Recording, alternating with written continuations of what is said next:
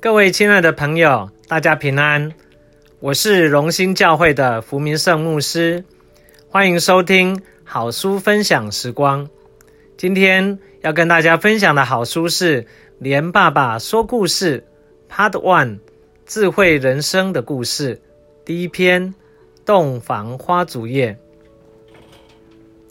我父母结婚已经将近九十年前的事。那时，台湾的风俗是生了女儿就要把她送给别人家当童养媳。我母亲是长女，被送到隔壁村郭家当童养媳。那个村子除了我母亲那一户人家外，都是相信耶稣的。当她还是个小女孩时，就会自己到隔壁邻居家参加晚上的家庭礼拜，听讲道。还年幼时就自己决心信主，并定义长大后要嫁给基督徒。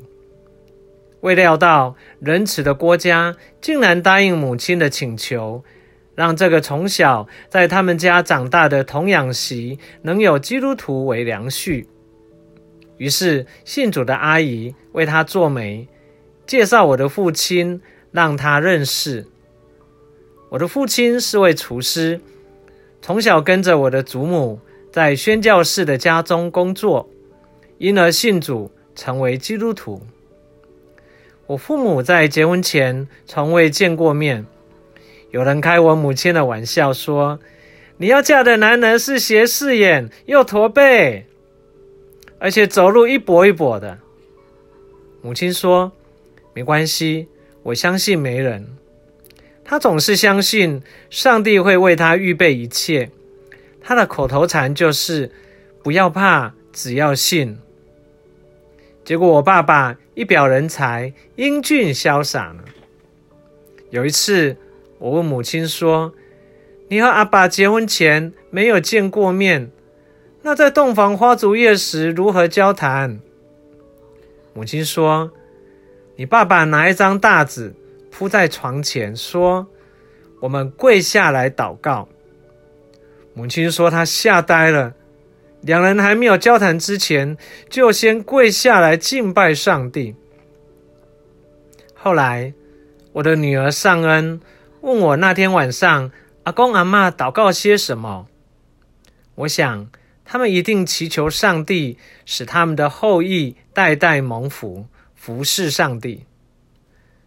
直到如今，连家的子子孙孙分散在台湾及世界各处。不管在国内国外，阿公阿嬷的后代都热心在教会服侍上帝，这是上帝的保守与祝福。我的父亲为婚姻立下一个极美的榜样。一个家庭的开始是建立在人跟上帝的祭坛前。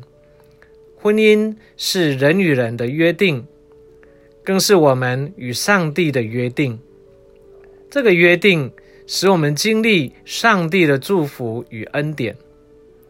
一个坚持信仰的童养媳和一个以上帝为首的厨师，在洞房花烛夜里，用一张大纸开始了我们连家的精彩故事。各位亲爱的朋友。圣经上有说，信就是所望之事的实底，是未见之事的确据。